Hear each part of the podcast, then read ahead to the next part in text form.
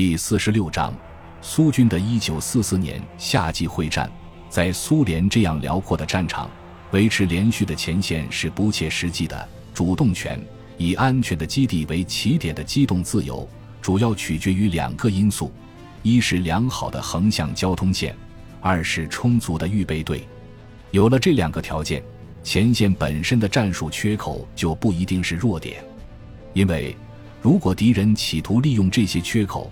只要横向调动预备队，就可以从侧翼攻击来犯之敌，迫使其在不利的情况下应战。因为敌人的交通线是与其进攻路线平行的。反过来，如果横向交通线不畅，预备队又很弱小，或者这两者都不存在，那么战术缺口就会给敌人提供契机来实施一系列坎尼式的作战，以连续的前行攻势占领战线上的各个地段。这就是夏季来临时，德军发现自己所要面对的恶劣态势。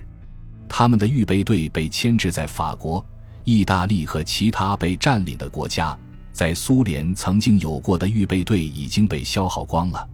而他们的横向交通线基本上已经被切断了。这个问题在战线南段尤其严重，在那里，冯曼斯坦因的部队已经被分割成两半。由他亲自指挥的左翼被赶到了卡尔巴千山以北，负责掩护利沃夫和通向西里西亚的道路；而由冯克莱斯特指挥的右翼已经被迫退入罗马尼亚境内，其任务是阻止苏军染指多瑙河下游。左右两翼之间的交通不畅，导致他们在战略上互相隔离，因此在战术上他们也无法合作。于是，德国军队在东线的主要集团由三个变成了四个。林德曼将军指挥的集团在北方，冯布什元帅的集团在中央，莫德尔元帅他取代了冯曼斯坦因的集团在利沃夫前线，而平克莱斯特元帅的集团在罗马尼亚。所有这些部队都严重缺编。虽然在夏季会战开始前，他们得到了增援，但他们接收的部队战斗力都很差。不过，德军还是采取了各种措施来应急，而且他们相信敌人的下一次打击将会在罗马尼亚前线，目的是夺取普洛耶什地油田，在德国战时经济中举足轻重的要害地区。当德军在做无米之炊时，苏军却在他们的军事谋划中越来越多地考虑到政治因素。与满脑子想着无条件打赢战争的西方盟友不同。苏军都是现实主义者，他们既想赢得战争，也想赢得和平，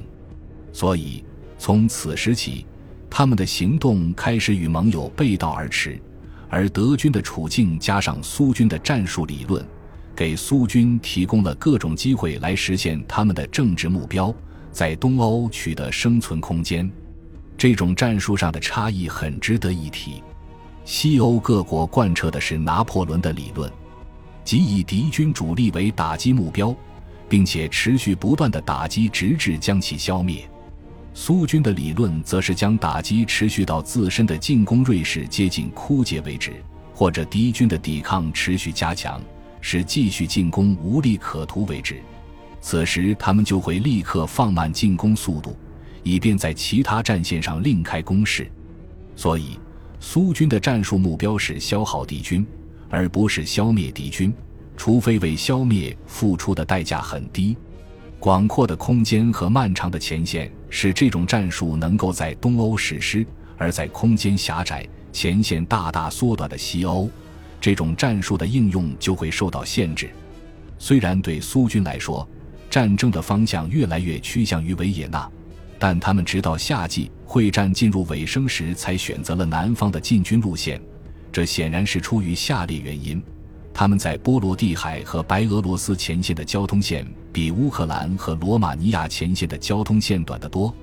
而且因为他们还没有在这些前线发起大规模进攻，所以交通线的状况也更好。他们知道，在这四条前线中，罗马尼亚前线由于态势孤立，是最容易突破的，因此他们认为打击敌人最薄弱前。线之前先在较强的前线消耗其实力较为明智，他们希望顺利打通前往维也纳的道路。在苏军发动攻击时，他们的战斗序列如下：卡累利阿方面军司令员是梅列茨科夫将军，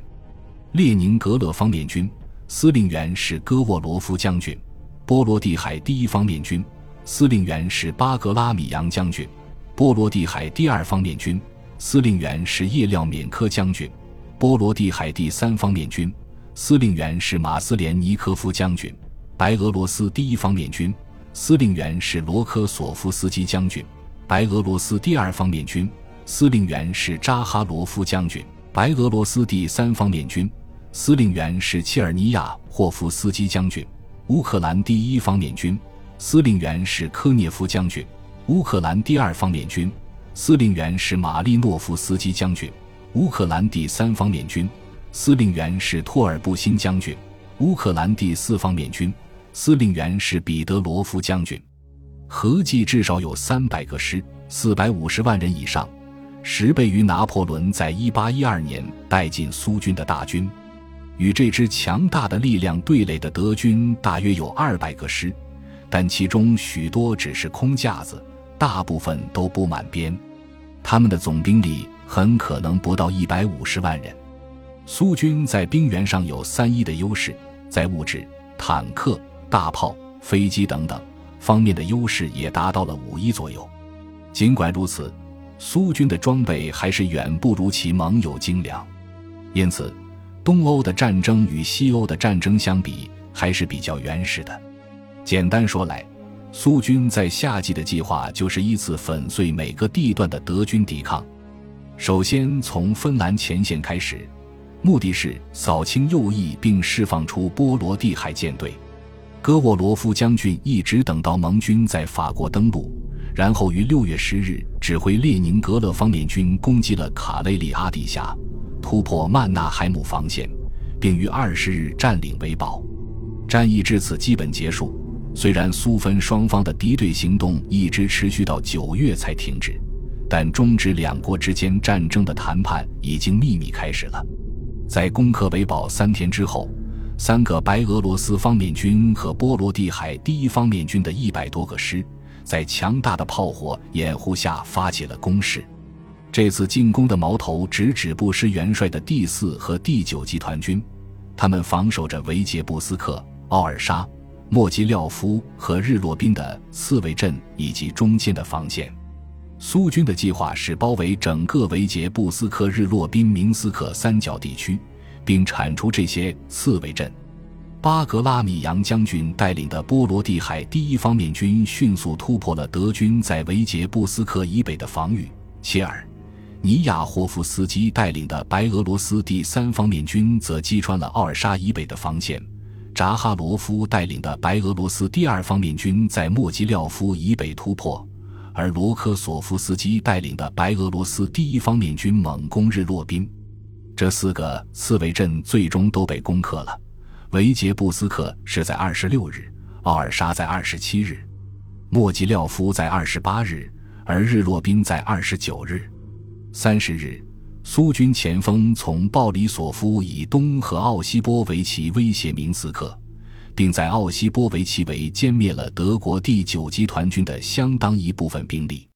接下来的第二阶段从强渡别列金纳河开始。目标是攻克明斯克。经过一番激战，鲍里索夫在七月一日被攻克，德军随即从明斯克撤离，而苏军在三日进入该城。继这一胜利之后，巴格拉米扬的方面军在四日突击波罗茨克，并在同一天越过了一九三九年的波兰边境。罗科索夫斯基在拿下明斯克后，转向巴拉诺维奇。并于七日突破这座城市，随后又向比亚维斯托克进军。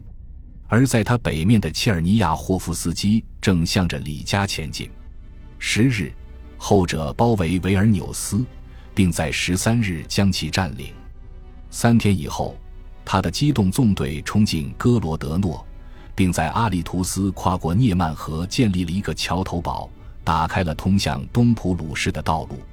到了七月中旬。由于交通线大大延长，进攻的势头开始放缓。苏联最高统帅部随即将进攻的重点转移到拉脱维亚和利沃夫前线。叶廖缅科的波罗的海第二方面军于七月十二日对拉脱维亚前线发起进攻。该部在巴格拉米扬部北面的内旋攻势突破了德军在奥波奇卡的防御，并包抄了奥斯特罗夫筑垒地域的侧翼。而马斯连尼科夫的波罗的海第三方面军在二十一日占领了这个筑垒地域，接着又在二十三日拿下普斯科夫。与此同时，叶廖缅科攻占卢扎，并前进到奥斯特罗夫德文斯克公路。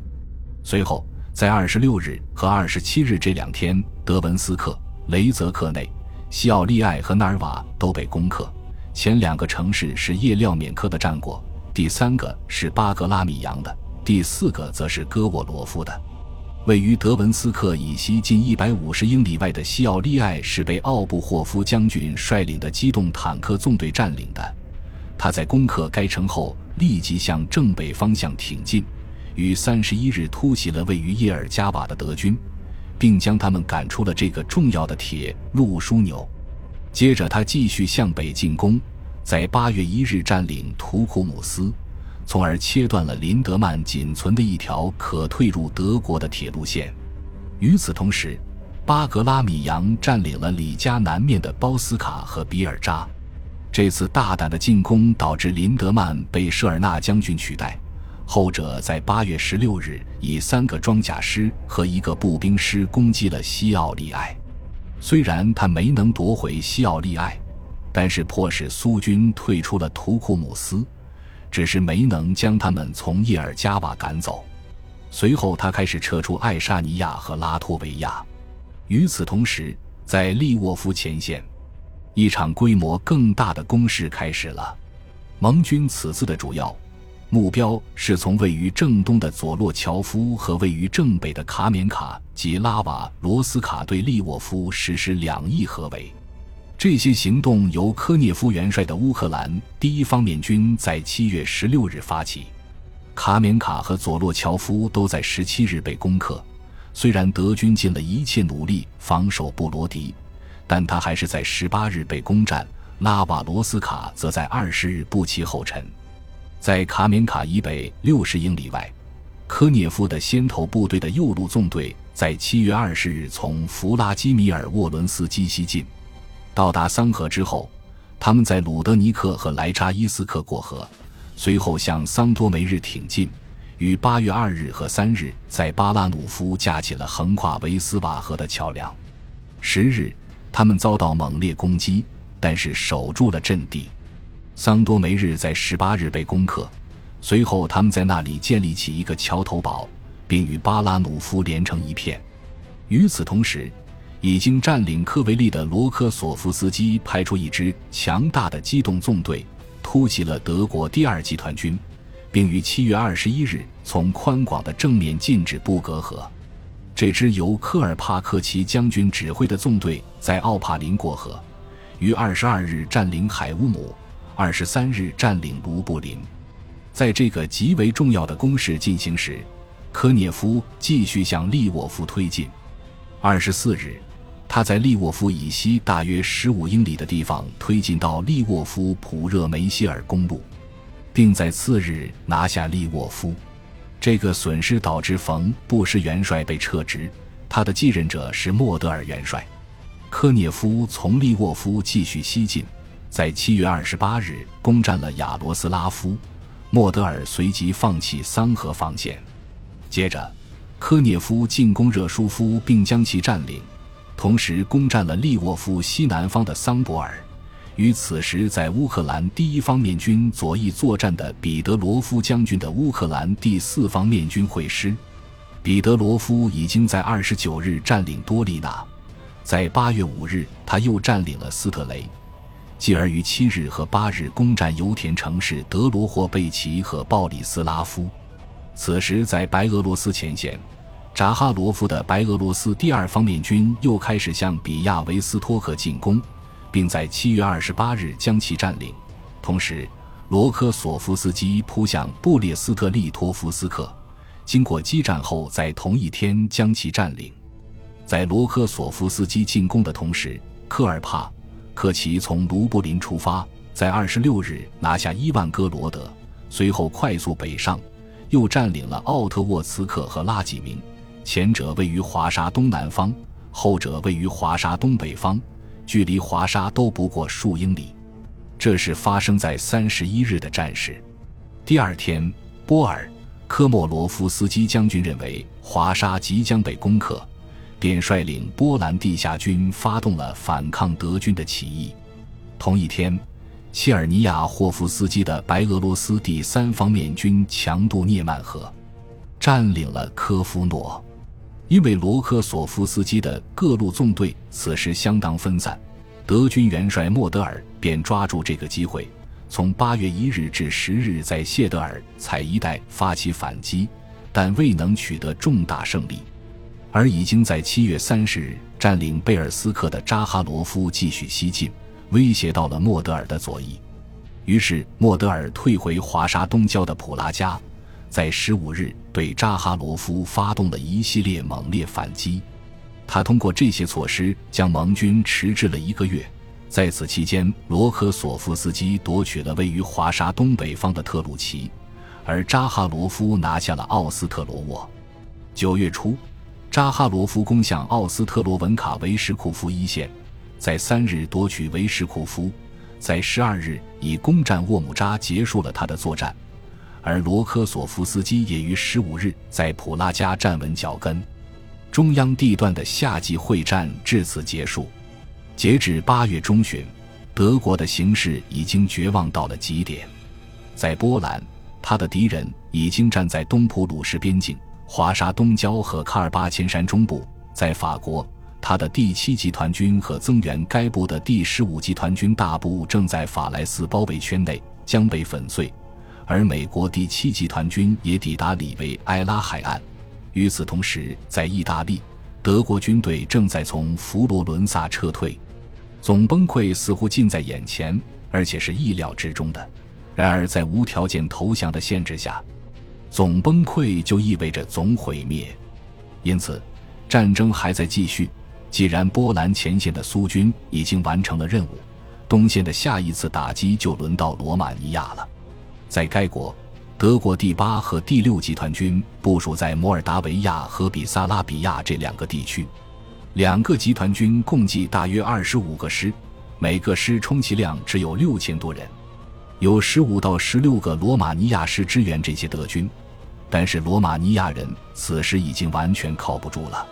这些德军无法得到增援，因为交通状况不允许这么做，且德国恐也派不出增援了。